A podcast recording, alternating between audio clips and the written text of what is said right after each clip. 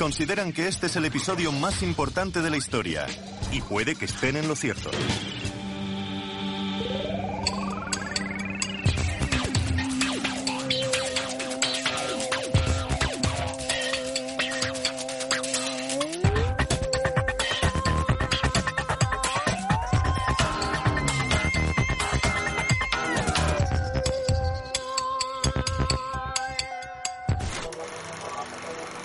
En julio de 1947, Roswell era una pequeña ciudad dormitorio rodeada de ranchos y desiertos. Albergaba además el 509 Escuadrón de Bombardeo, un grupo militar de élite. Acababan de lanzar dos bombas en Japón y habían probado un par más en el Pacífico. Los Estados Unidos habían ganado la guerra y justo cuando todo parecía volver a la normalidad, sucedió algo extraño. Un objeto grande y plateado se precipitó desde el cielo y se estrelló contra el desierto con estrépito.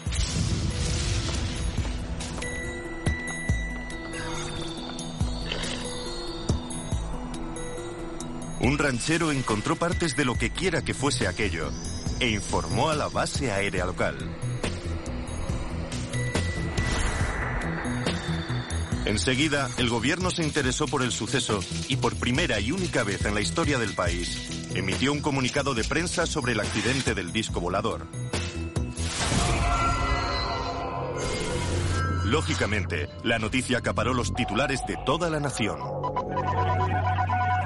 Titulares del 8 de julio de 1947. Se ha encontrado un disco volador, la gran historia del año. ¿Qué es y a quién pertenece el platillo volante? Pero un día después se retiró la nota de prensa y se emitió una nueva, con una explicación aún más mundana.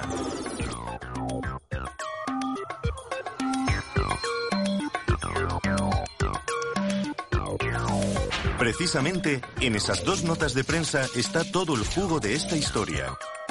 Un día hablan de la guerra de los mundos y al día siguiente no es más que un globo meteorológico. Así que los vecinos de Roswell volvieron a ocuparse de sus granjas y la vida siguió su curso.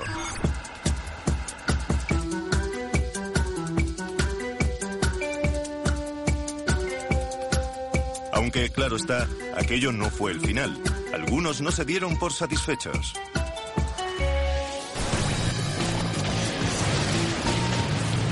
Nunca habríamos oído hablar de Roswell, ni habría salido en las pantallas de televisión de no ser por el encuentro casual de dos hombres en 1978.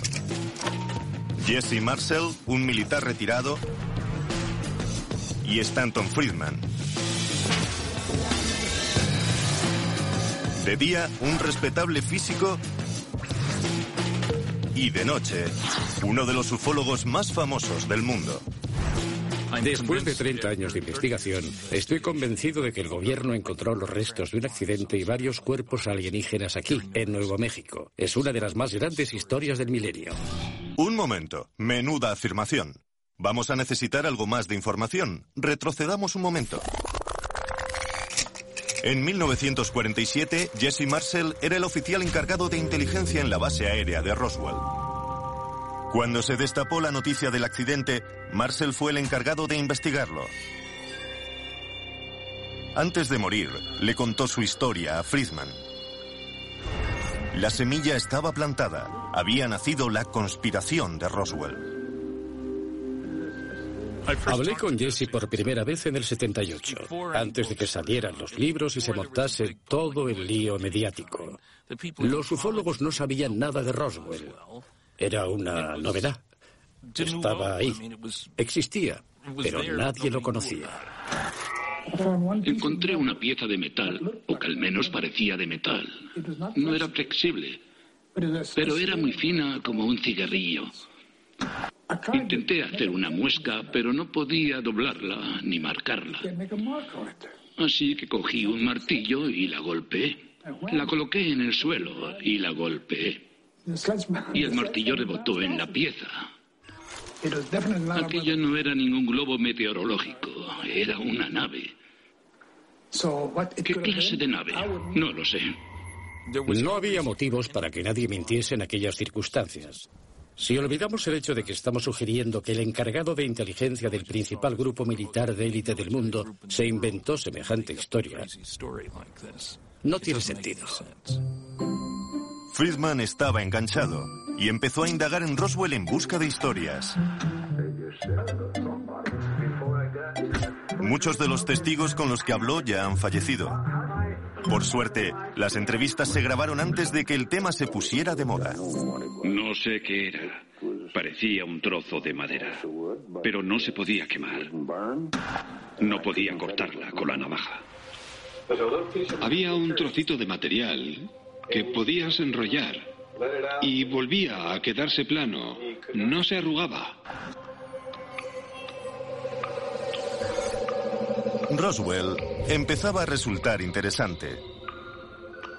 Había sucedido algo extraño. La pregunta es, ¿qué? ¿Y por qué Roswell? Se ve que los extraterrestres no pueden resistirse a la combinación de armas nucleares, los cohetes gigantes y los radares.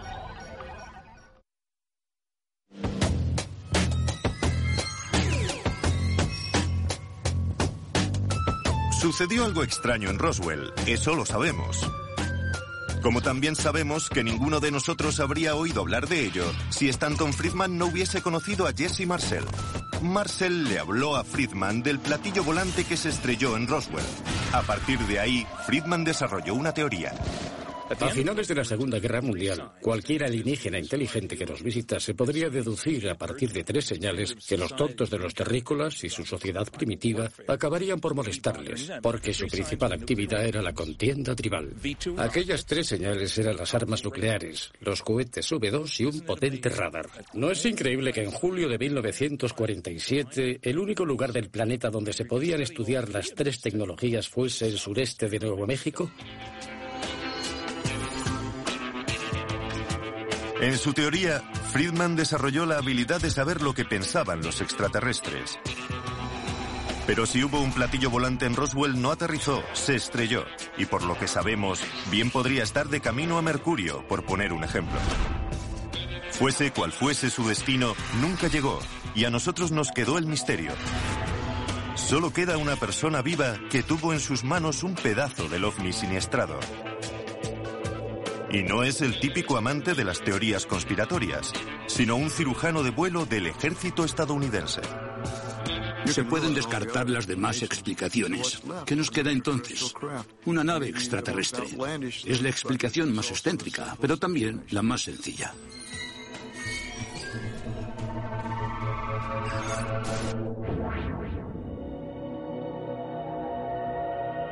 Por suerte para nosotros, antes de regresar al hangar 84 con trozos del disco siniestrado, Jesse Marshall se detuvo en su casa para enseñárselo a su esposa y a su hijo, Jesse Marshall Jr. Jamás olvidaré aquella noche de julio en Roswell porque fue única marcó un antes y un después en mi vida, antes y después del evento. Era la una o las dos de la mañana y estaba profundamente dormido.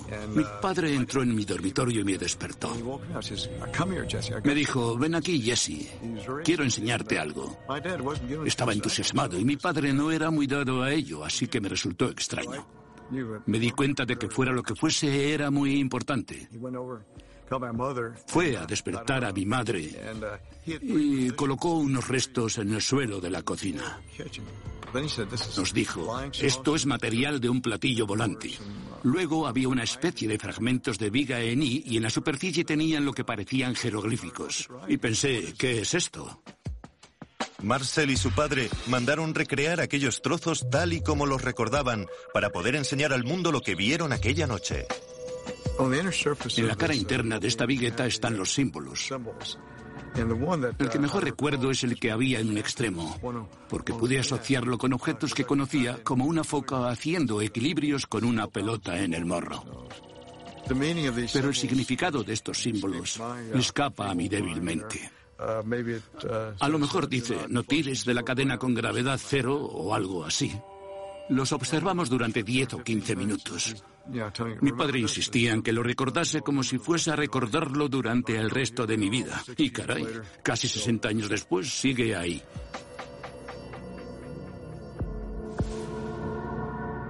Como su padre, Jesse Jr. se alistó en el ejército y es cirujano de vuelo desde hace 40 años. Este año solo tiene dos semanas de vacaciones y ha decidido venir a Roswell a seguir los pasos de su padre. Fue aquí, al hangar 84, donde su padre trajo aquellos restos. Por lo que cuenta Jesse, los militares cambiaron rápidamente los restos por otros para burlar a los reporteros. He visto fotografías de mi padre arrodillado junto a unos restos en el suelo del despacho del general Raimi. También aparece el general Dubos. Pero al observar aquel material del suelo pensé, un momento, esto no es lo que vimos en Roswell en el suelo de la cocina. Mi padre me dijo que puede que parte de los restos fuesen originales, pero la mayoría habían sido reemplazados. Por lo que deduzco, a usted no le cabe duda de que la historia del globo fue una tapadera. En absoluto. Sabíamos que la historia era una tapadera pero la utilizamos para persuadir la curiosidad de la prensa. Supongamos por un momento que sí, se estrelló un ovni en Roswell. ¿Por qué querría encubrirlo el gobierno? Han pasado dos años desde la Segunda Guerra Mundial. Hay mucha tensión en el mundo y la Guerra Fría empieza a calentarse. Tal vez no fuese un buen momento para admitir que no tenían control sobre su propio espacio aéreo. No me sorprendería que lo hubiesen encubierto. ¿Qué iban a decir? ¿Que los extraterrestres venían de visita? No sabemos qué quieren, de dónde vienen ni cómo operan. Pensamos que les gustaría saberlo. Un momento. La pregunta que nos hacemos entonces es, ¿por qué afirmó primero el gobierno que era un disco volador? Hay dos posibilidades. Una, que alguien en la parte baja de la cadena de mando se emocionase y cometiese un simple error. Pero el protocolo militar detectó que un comandante del Escuadrón 509 autorizó la nota de prensa. Luego no parece que fuese un simple error. Dos, se planificó la contradicción. Esta es la teoría. Primero admites que es un ovni y luego se ofrece una explicación más plausible, como la del globo meteorológico. La gente se creerá antes lo del globo que lo de la nave interestelar. Aunque no es tan sencillo como suena. En primer lugar, había gente en la ciudad que sabía cosas. En segundo lugar, lanzar una nota de prensa que luego se pudiese tirar a la basura. Era una solución fantástica. La gente se tragó la tapadera.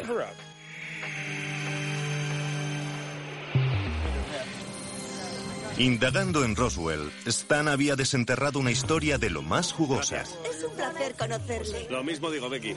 A Roswell llegaron oleadas de ufólogos de todos los rincones como abejas atraídas por la miel.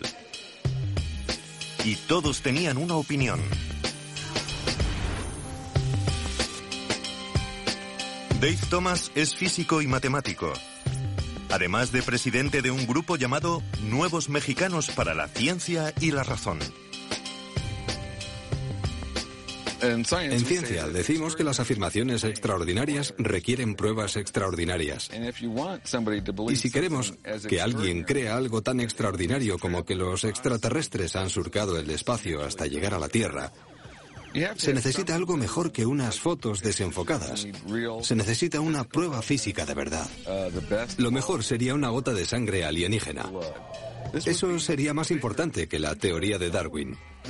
No se podría saciar el entusiasmo científico por tal historia. Y no ha sido el caso, porque los extraterrestres todavía no nos han visitado. Puede que suceda algún día, pero todavía no ha pasado. Entonces, ¿cómo se explica esto? Algunos creen que lo que cayó en Roswell fue más que un simple disco. Tom Carey y Don Smith son expertos ufólogos. Han dedicado más de 20 años a esta historia y están convencidos de haber descubierto la verdad. Lo que se estrelló en Roswell no era de este planeta.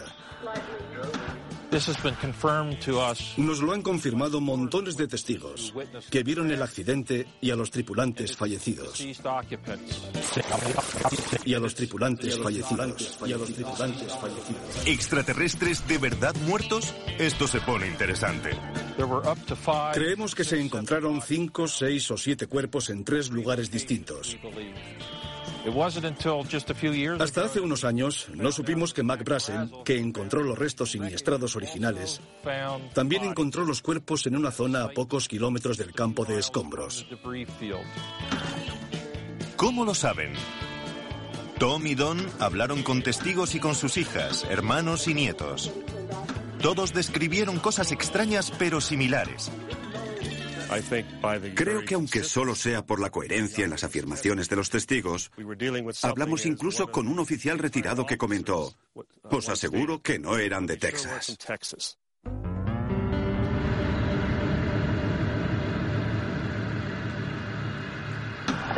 Eran bajitos, tenían la cabeza grande para su tamaño. Tenían la cabeza grande, más grande por arriba y estrecha por abajo. Su cabeza era mucho más grande que el cuerpo, como desproporcionada en relación al cuerpo. Tenían los ojos muy hundidos. Y lo más increíble es que el cráneo era flexible, no era un cráneo duro. Mi abuelo me dijo que tenían la cabeza muy grande y que el traje que llevaban era como parecía de seda. Parecían humanos, pero no eran como nosotros.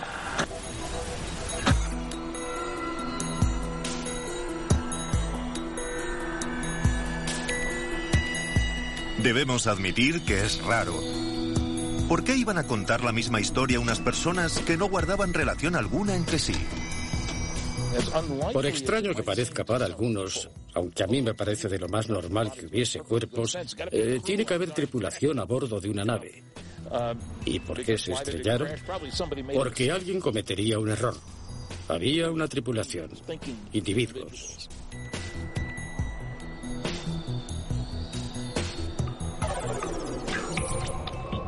Imagine que realmente ha visto una forma de vida alienígena. ¿Por qué esperar 30 años para contarlo? Yo diría que es una historia tremenda como para callársela, a menos que le hubiesen amenazado. Me dijo que yo no había visto nada, que no había habido ningún accidente. Le dije, mire señor, soy un civil y no puede hacerme nada. Y me respondió, sí que podemos, señor. Me dijo que alguien sacaría mis huesos de la arena. Llegó la policía militar y nos dijo a George y a mí que si hablábamos del incidente, si mencionábamos cualquier cosa, no solo nos matarían a nosotros, sino a toda la familia. Una de las pocas ocasiones en que recuerdo a mi padre tan serio fue cuando llegó y le dijo a mi madre que aquello no había pasado, que no había sucedido y que no se lo contase a nadie, ni a los amigos ni a nadie. Los testimonios de los testigos resultan problemáticos. Tal vez quieren creerlo con tanto ahínco que no se dan cuenta de que están exagerando la verdad. En el caso concreto de Roswell, el gran problema es que han pasado 40 o 50 años. No aparecen ni en los libros de ovnis de los 60. Y de pronto, como el ave fénix, Roswell resurge de las cenizas y se convierte en un mito tremendo, cada vez mayor. Y uno de los signos de esa mitología en aumento es que las teorías empiezan a diversificarse. En lugar de converger hacia lo que realmente sucedió, en vez de un solo lugar del siniestro, aparecen seis distintos, para que puedas elegir. ¿Qué autor de ovnis te gusta más? Pues te quedas con él. Y he aquí una de las teorías sobre el lugar del accidente. Don y Tom nos mostrarán a continuación sus averiguaciones en esta enorme pizarra. En nuestra opinión, a 32 kilómetros al sur-sureste de Corona, se produjo una explosión de la que cayeron restos en este punto concreto. Siguiendo la línea de la trayectoria del objeto, varios cuerpos cayeron a unos 3 o 3 kilómetros y medio al suroeste. Esa es la segunda zona. Siguiendo la línea de la trayectoria, los restos de una cápsula siguieron a unos 25 kilómetros antes de impactar en este punto a 65 kilómetros al noroeste de Roswell. Todavía no lo hemos encontrado. Seguimos buscando este sitio. Por lo que a mí respecta, se produjeron dos accidentes. Creo que hubo gente que quiso tener su momento de gloria o participar del fenómeno de Roswell y por eso han mencionado otros puntos y lo siguen haciendo, incluso mucho después de que los datos hayan demostrado que no existieron. Para muchos es una forma de hacer carrera. Los libros, las películas. A mí no me pagan miles de dólares por una charla. Los platillos volantes no son reales. La gente no está dispuesta a gastarse el dinero para oír eso. Si lo abres, te lo firmo. De acuerdo. Y tendrás que comprar. 14,95. No era broma. 168 minutos. Sadner me da un codazo y me dice, Don, hemos vendido todas las entradas. Un éxito. 9,95 dólares. Así que ahora la historia de Roswell ha generado su propia industria. Toda esta investigación ha desatado una tormenta de arena de controversia. En la década de los 80 los debates se acumulan. ¿Hubo cuerpos? ¿No hubo cuerpos? ¿Discos, globos? ¿Dos zonas de impacto? ¿Tres? Resulta agotador. ¿Alguien más quiere que decirme un libro?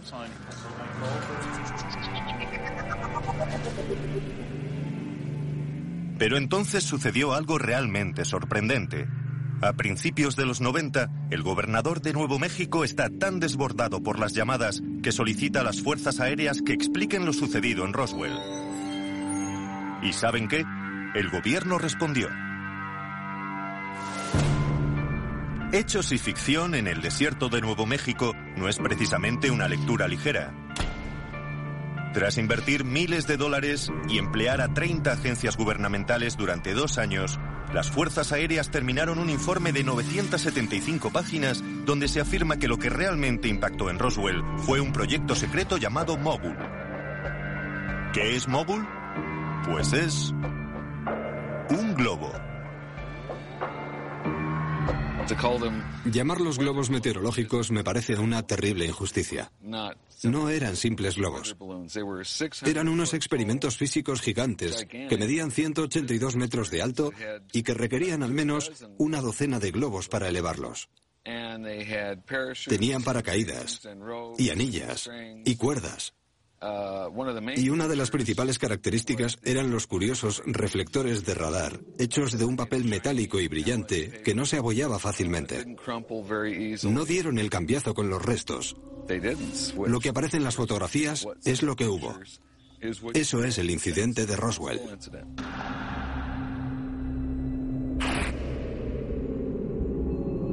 ¿Podría ser así de sencillo? ¿Decía el gobierno la verdad? ¿Por qué necesitaron entonces otras 300 páginas del informe para explicar los símbolos?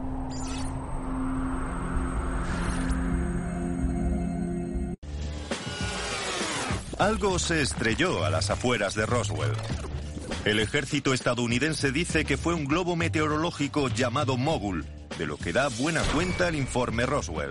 900 páginas son un volumen considerable para demostrar algo tan simple. Para algunos resulta sospechoso. El proyecto Mogul es una falacia, sinceramente. Todo lo que mencionan es incorrecto. Las características del material que los testigos describen y que se encontró en el campo no concuerdan. Mogul tenía componentes de láminas de metal que hasta un niño podría romper, palos que podrían cortarse fácilmente. Los testigos oculares afirmaban que las vigas en I no se podían romper ni quemar. No tienen nada que ver. Además, el proyecto Mogul era supuestamente secreto, súper secreto. Pero no había nada de secreto en la tecnología del globo, la radio y todas las historias que llevaba. El único secreto era el propósito. En la página 302, las fuerzas aéreas explican también los misteriosos símbolos de Jesse Marcel. Dicen que era cinta adhesiva con flores donada por una empresa de juguetes. El único testigo por el que podría responder es Charlie Moore, mi profesor de física, que lanzó aquellos objetos. Es un físico muy respetado Él vio en primera persona los reflectores de radar con aquellos curiosos símbolos que parecían extraterrestres. Habrá visto cientos y seguro que se preguntaba por qué aquel fabricante de juguetes ponía aquellos simbolitos en los reflectores del radar. Misterio resuelto. He visto parte de la cinta adhesiva y es mucho más ancha y más grande y en ella aparecen flores, no esta clase de símbolos. Yo puedo comparar una cosa y otra. Y eso no es lo que vimos. Punto. Pues ya está todo aclarado. ¿Se acuerdan de esto? En el mejor de los casos sería una gota de sangre extraterrestre. Sangre alienígena. ¿Y si no solo fuese sangre, sino la cabeza de un extraterrestre? Y piernas. El ser entero. Cuidado con lo que desean. Puede hacerse realidad. El infame vídeo de la autopsia a un extraterrestre. Aquí es donde comenzó todo. Detrás de mí hay unas marcas que indican el supuesto lugar del accidente del OVNI, donde se encontraron tres cuerpos alienígenas en 1947.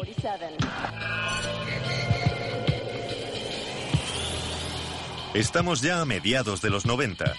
La historia de Roswell se ha intensificado y el informe de las fuerzas aéreas ha avivado las llamas de la conspiración.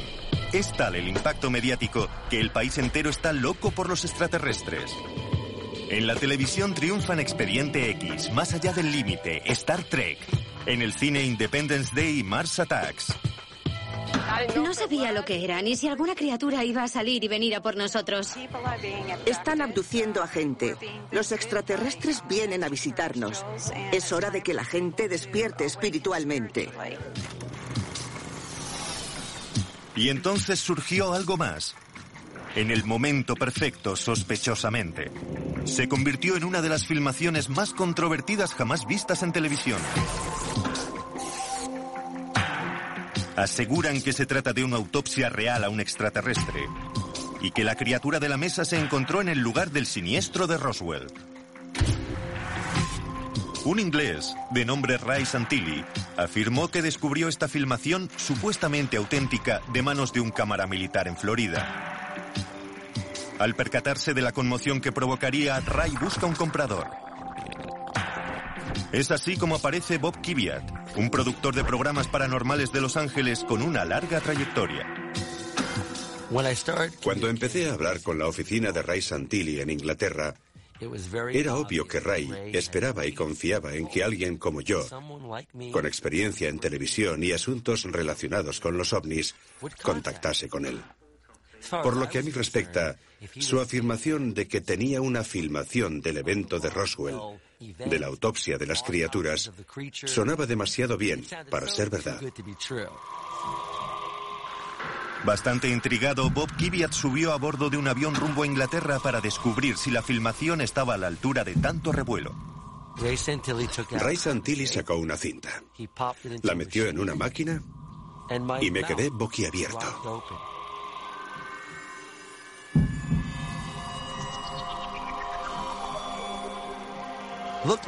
Parecía una extraterrestre preñada. Enseguida mi mente se puso a elucubrar toda clase de ideas disparatadas. Parecía una película de ciencia ficción. La escena se va desarrollando poco a poco. Y el resto es historia. Vi la cinta completa de la autopsia de aquella criatura, lo que ahora todos conocemos como la autopsia del alienígena. No podía cerrar la boca. No me lo creía, no sé si dije algo. Puede que dijera, sensacional, increíble. Parecía potencialmente auténtico.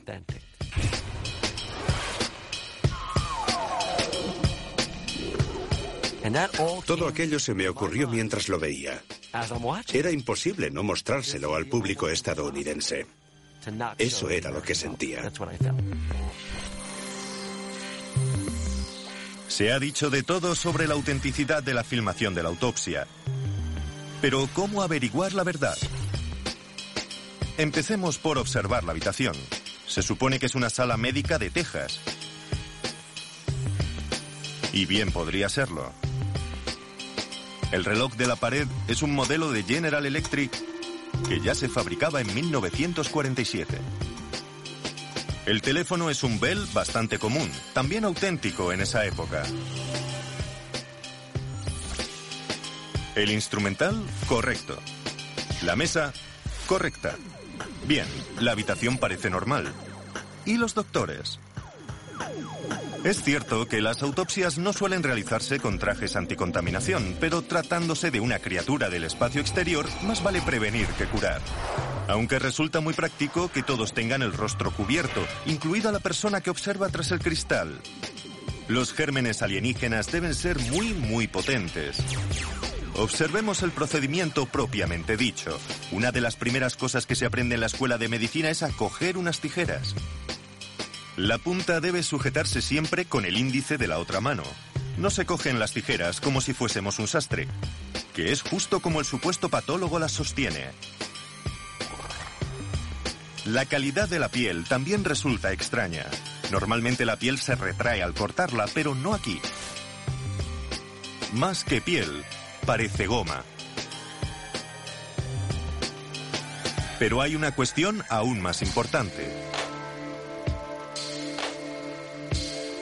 Todos los seres de este planeta hemos evolucionado a partir de un organismo unicelular. Y en la Tierra, algunos seres son así, otros así o así. ¿Qué probabilidades hay de que los extraterrestres evolucionasen y tengan dos ojos, una nariz, una boca, cuatro extremidades e incluso genitales en el mismo sitio que nosotros? Es extraordinario. Está tan bien hecho que si es falso, es la obra de un maestro.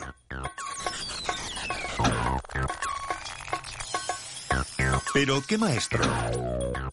¿Fue obra de Ray Santilli? ¿O acaso de un equipo de efectos especiales? ¿O del misterioso cámara? Tal vez nunca lo sepamos, porque cuando Bob Kiviat le compró a Ray la filmación, tuvo que pagar un precio. El cámara permanecería en el anonimato. Nadie volverá a contactar con él. No puedo entrevistarlo. No tengo garantías de que llegue a conocerlo como parte del documental para Fox.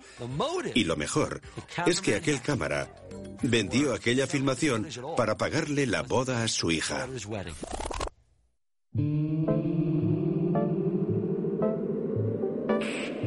Parece que todos consiguieron lo que querían. Fox emitió el programa y 30 millones de personas se quedaron pegadas al televisor. A día de hoy no hay pruebas de que la filmación sea real, pero quienes no conocían nada de Roswell ya pueden participar en el debate.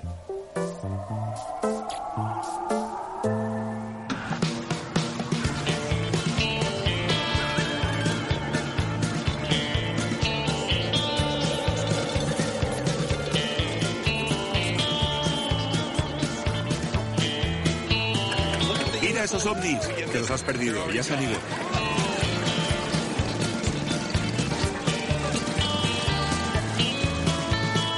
La leyenda de Roswell crecía. El debate sobre la autopsia del extraterrestre añadió leña al fuego. El país entero está obsesionado con los alienígenas. Con tantas historias sobre marcianos, cabría esperar que las fuerzas aéreas no quisieran ni acercarse a Roswell. Ya lo habían explicado todo. Era un globo meteorológico, ¿no?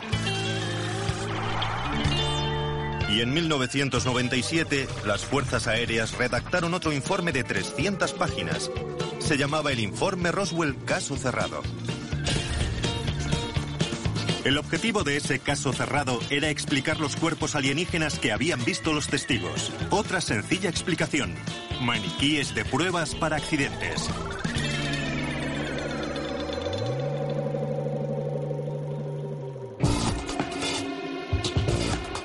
Nick Redfern es ufólogo y autor de siete libros sobre fenómenos paranormales.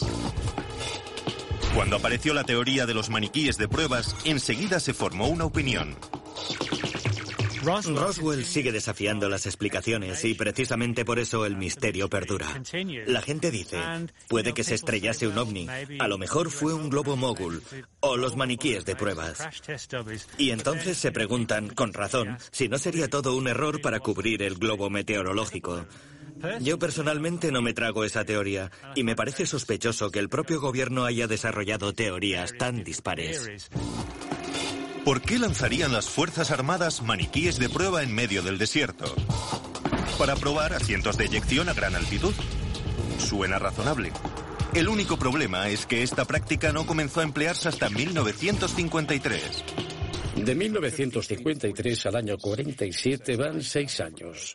Los maniquíes tendrían que haber viajado en el tiempo, lo cual es absurdo. En segundo lugar, los maniquíes deberían tener la misma altura y peso que los pilotos. Los testigos nos han dicho que medían un metro o metro y pico. El color se describe entre verde rosáceo y verde grisáceo. Ojos sesgados. Sin nariz. Solo dos pequeños orificios. Una rayita en forma de boca. Dos pequeños agujeros por oreja. Sin pelo y con la cabeza en forma de huevo invertido. No discrepamos con los testigos, sino más bien con las fuerzas aéreas. Decían que eran maniquíes de madera. Y según nuestros testigos, se recuperaron seres vivos.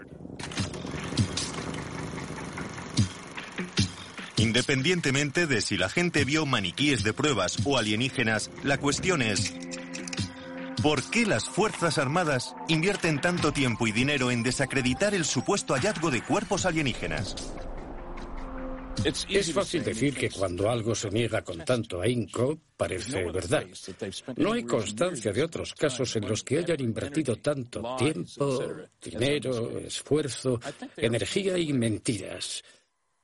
Creo que son conscientes de que si el público se cree lo de Roswell, serán acusados de mentir, de distorsionar y encubrir la verdad. Y hay gente que no quiere oír eso. De acuerdo. Algunas personas quieren creer en el incidente de Roswell porque es una teoría de la conspiración. Y cuando se lanzan estas teorías, se retroalimentan. Y al tratar de refutarlas, lo que se hace es añadir más leña al fuego. Creo que forma parte del juego. A la gente le encanta tirar del ovillo. Y es una historia digamos, atractiva. Roswell es la meca del movimiento ovni.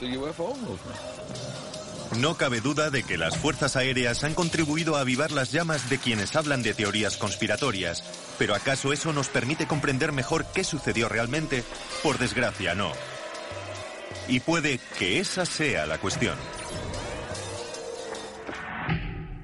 Sospecho que tal vez algunas de las historias y teorías contrapuestas se han lanzado o se han tapado.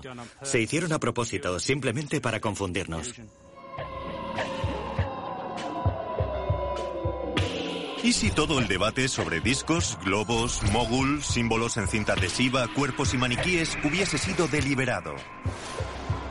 Si distraemos al público con extraterrestres, será más fácil ocultar la verdad. Volvamos al principio. Recordemos dónde empezamos.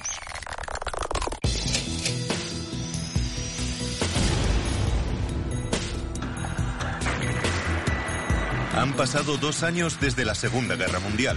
El gran enemigo de los Estados Unidos eran los nazis, no los alienígenas. Puede que los vecinos de Roswell viesen un disco volador, pero ¿y si no fuese de otro planeta? ¿Y si era una nave secreta de diseño nazi. Uno de los rumores que ha circulado durante muchos años es el hecho de que los nazis estaban intentando desarrollar vehículos similares a los platillos volantes. Muchos de esos rumores y de esas historias se han descartado, tildándolos de engaños, leyendas y de historias de amigos. Y muchas veces con razón. Pero hay ciertas evidencias que sugieren que en aquella época los nazis estaban trabajando en una aeronave perfectamente circular. En los informes del FBI figuran entrevistas realizadas a prisioneros de guerra y pilotos de caza alemanes que habían visto vuelos de prueba de aviones circulares en aeródromos de la Alemania nazi durante la Segunda Guerra Mundial. Pero, ¿qué tiene todo esto que ver con Roswell?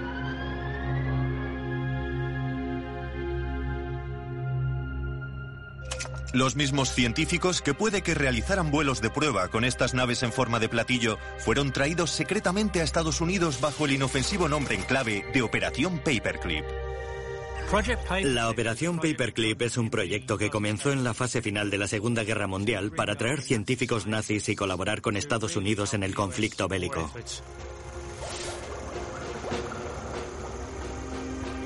Obviamente, al término de la Segunda Guerra Mundial quedó claro que los rusos serían el siguiente gran enemigo. Con la derrota nazi, el plan consistía en extraer el mayor número posible de científicos nazis antes de que los soviéticos les pusieran la mano encima. ¿Y adivinan a dónde los llevaron? Al sureste de Nuevo México. ¿El ovni de Roswell era realmente un platillo nazi?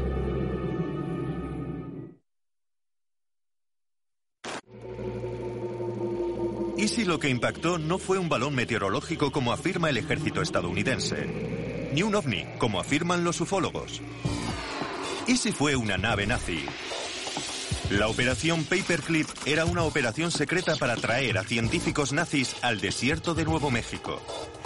Uno de los principales motivos por los que la operación Paperclip era clasificada y se consideró controvertida es porque muchos de los científicos que trajeron no eran solo científicos alemanes a los que los nazis habían obligado a trabajar para ellos. Algunos eran nazis ardientes. Y lógicamente el hecho de emplear a la élite científica nazi a finales de la Segunda Guerra Mundial era algo que muchos no solo considerarían controvertido, sino inapropiado.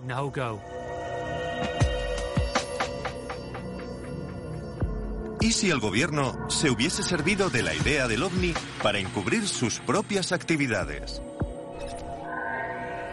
Pero entonces, ¿qué hay de los hombrecillos verdes? Paperclip ofrece una explicación plausible para el disco, pero ¿y los pilotos de un metro de altura? Lo que tenemos en Roswell es un enorme campo lleno de restos e informes de cuerpos alienígenas prácticamente en el mismo lugar.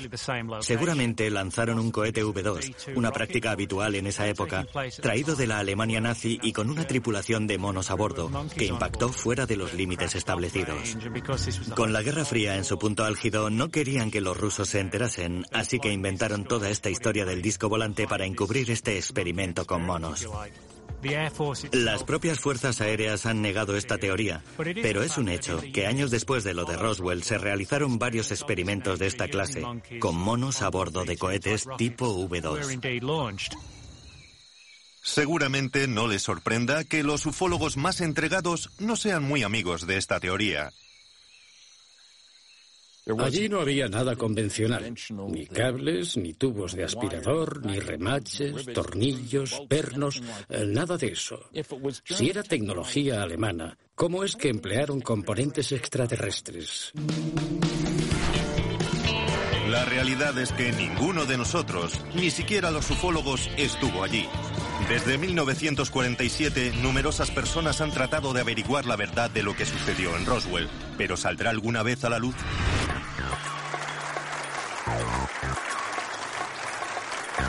¿Cómo podría clasificarse? Toda la escena política se ha convertido en un combate de lucha libre. No era más que un estúpido globo que puedes... En cierto modo, ni siquiera importa si llegaron a aterrizar los extraterrestres. Roswell prospera y nada evitará que los creyentes sigan creyendo. Nos limitábamos a seguir los hechos allá donde nos llevasen las pruebas. Extraños restos. No voy a... A menudo nos preguntan de dónde venían. ¿Qué hacían aquí? Y cómo una nave espacial, que supuestamente habría cruzado galaxias o sistemas solares, podría haberse estrellado. Mi respuesta es sencilla. No lo sé, pero pasó. Es un tema verdaderamente apasionante y lo que realmente me motiva es la respuesta del público. Sí, tengo mis críticas dentro de la ufología, pero si descubres algo nuevo, tienes la responsabilidad de hablar de ello y eso hago, hablar. Creo que lo único que podría convencer a personas como Stanton Friedman y todos los que creen en ovnis de verdad sería que llegasen los extraterrestres, aterrizasen en el jardín de la Casa Blanca, dijeran, Y añadieran, mirad, no tenemos nada que ver con Roswell.